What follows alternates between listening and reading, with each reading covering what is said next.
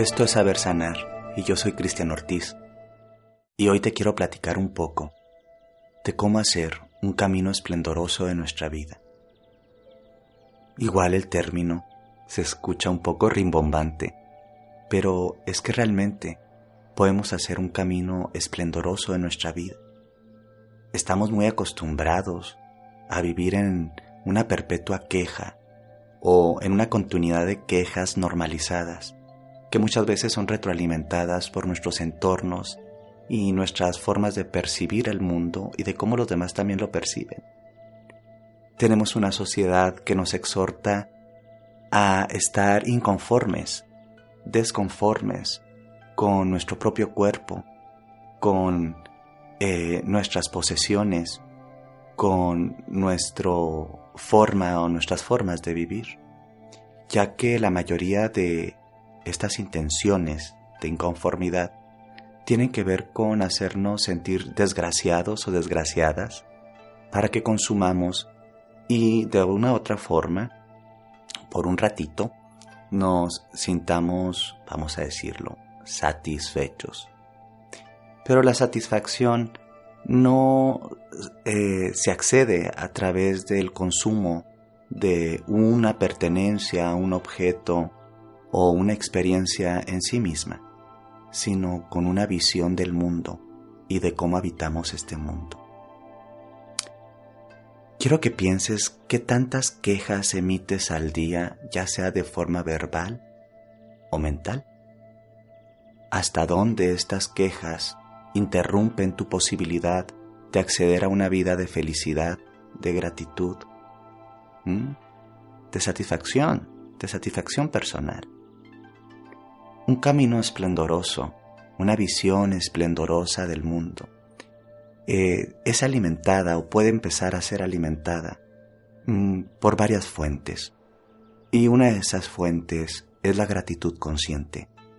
Es decir, y si focalizamos nuestra atención por un momento, de momento a momento, en lo que tenemos que agradecer del día a día, en lugar de estar insatisfechos de lo que no sucede del día a día? ¿Qué pasaría? Hay un ejercicio muy práctico que puedes empezar. Es la piedra de la gratitud. A veces lo he utilizado en algunos talleres y también con algunas personas. Y es algo así como un mecanismo parasimpático, ¿sí? Que utiliza un fetiche o un objeto, en este caso una pequeña piedrecilla que Mm, tiendo yo a, mm, no sé, a proponer que es una piedrecilla o un pequeño cuenco que no sea incómoda para cargar. ¿Y cómo se utiliza? Bueno, pues tu piedra de la gratitud primero se carga con una intención y una atención. La puedes poner en tu mano y hablar con tu sabiduría interior, por así decirlo, y marcar que ese objeto ¿sí? Tiene la intención de recordarte que tienes, ¿sí? Y que puedes agradecer algo del día a día, del momento al momento. Que entonces cuando haces esto, tu piedrecita ha de ser cargada en alguna parte de tu cuerpo. Podría ser en un bolsillo, en tu saco, en el pantalón, que al sentir su peso y cada vez que la toques, focalizarte en un estado de gratitud, en una conciencia de gratitud el anclaje físico de la piedra, como una asociación que tú generaste, va a provocar que te recuerdes continuamente mm, el acto de agradecer.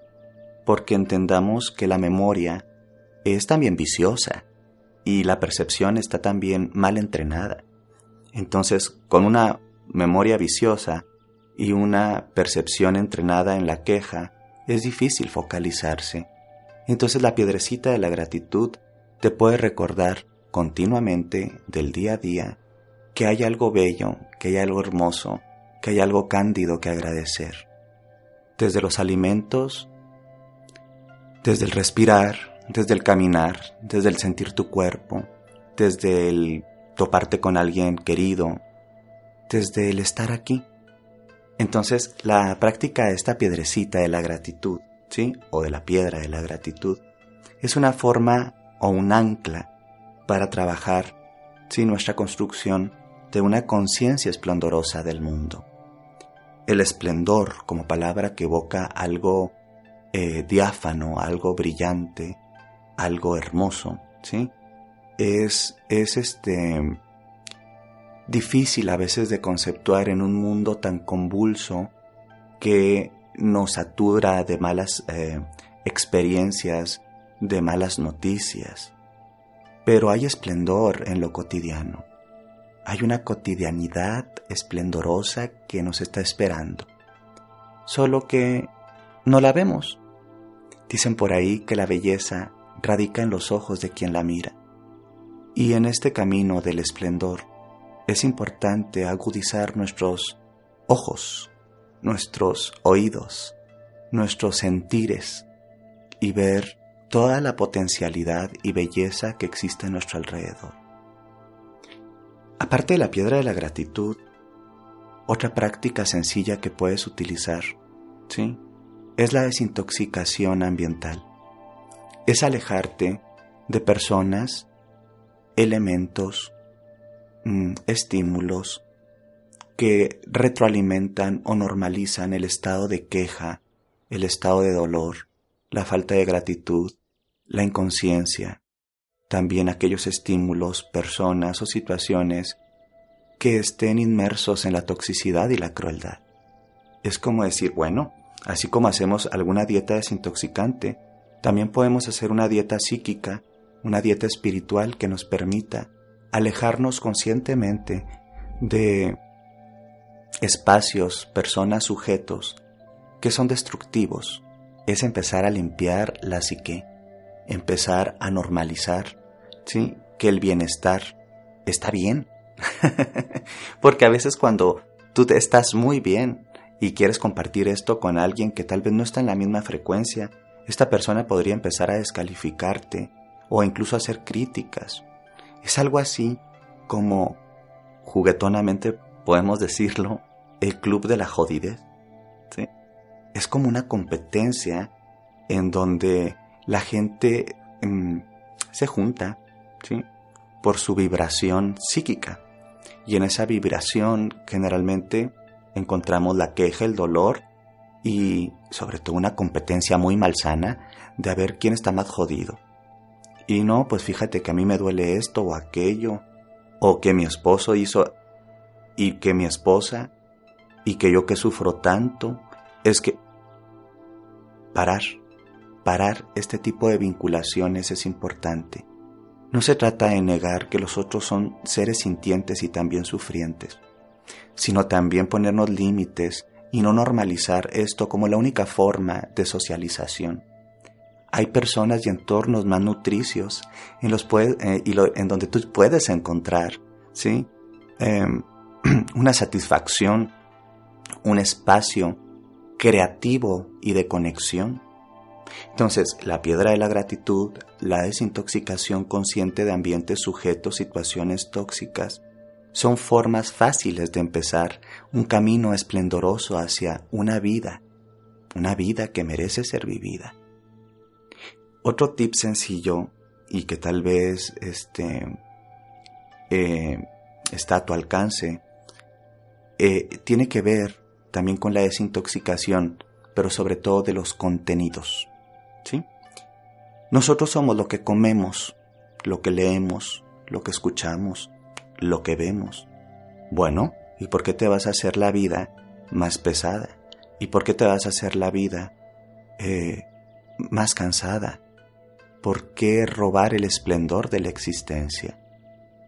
Pues empieza a observar cuáles son los contenidos de los cuales te alimentas. Así como hay comida chatarra, también hay comida psicológica chatarra, ¿sí? que no tiene fuerza nutrimental, que te hace daño. Los contenidos que escuchas, que ves, las series, las, no sé, telenovelas o teleseries, eh, el tipo de música, Busca que tu alma y tu mente y tu cuerpo vibren a través de contenidos que sean afirmativos, eh, que te deleiten, que te hagan sentir bien, les gusten a los demás o no, porque a veces estamos también normalizando, ¿sí? A través de las modas, el comer, por así decirlo, contenidos basura. Bueno, y si a ti no te gusta y no te lo has planteado, pero la mayoría de la gente lo hace, ¿tienes que seguir haciéndolo? La realidad es que no. Entonces, el camino esplendoroso es un enfoque, evidentemente muy complejo, que estoy tocando de forma muy em, superficial, pero que es accesible a las personas en nuestro cotidiano. Hay un cotidiano esplendoroso esperándonos. Algo que también podemos hacer es aprovechar nuestras pausas en el tiempo. El tiempo discurre de forma continua, pero en esa continuidad hay pausas que nos quedamos en silencio. Pausas así como en un semáforo en rojo, pausas como un momento de descanso, pausas como un momento de soledad. Aprovecha esas, esas pautas, perdón, esas pausas para hacer un espacio de introspección, ¿sí?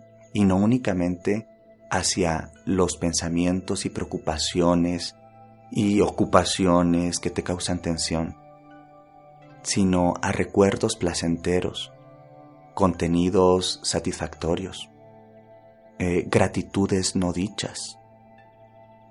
En muchos caminos espirituales, la gratitud es una eh, virtud que se cultiva a través de la atención consciente. Esta atención plena en la gratitud, en temas un poco más modernos, está relacionado con eh, las neurociencias. ¿Sí? No es algo así que decían los antiguos y que estaban inventándose pavadas. Mm, las neurociencias explican ya de una forma muy positivista y científica que una mente bien entrenada tiene efectos ¿sí? sustanciales en el estado tanto neurológico como bioquímico de la persona.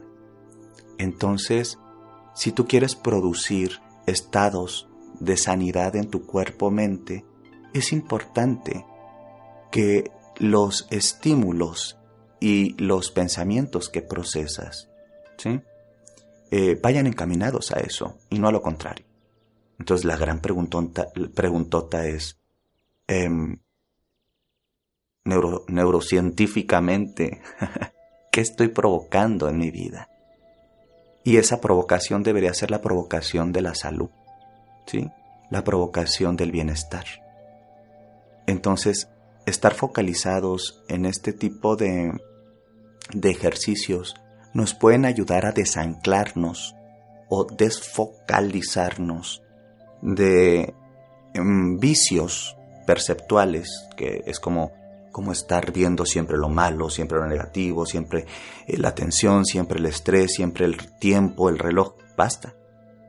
La gratitud, el tiempo, el silencio, los alimentos, y ya, ya saben a qué me refiero con alimentos, la desintoxicación y también una conciencia de la finitud, de lo finito, que todo se acaba que todo se está marchitando, que todo está muriendo y que lo que tenemos es este tiempo, este esplendoroso tiempo para aprovecharlo, para vivirlo, para compartirlo, para disfrutarlo. La conciencia de muerte no es para fatalizar, sino para entender que nada es tan grande, que nada es tan fatídico, que al final la vida también se acaba, el tiempo también se acaba. Y eso no es un tema, eso va a suceder. El tema es, ¿qué hacemos mientras estamos aquí y ahora? Esperemos estar con lucidez, con gratitud, mm, con amor, en una vida esplendorosa.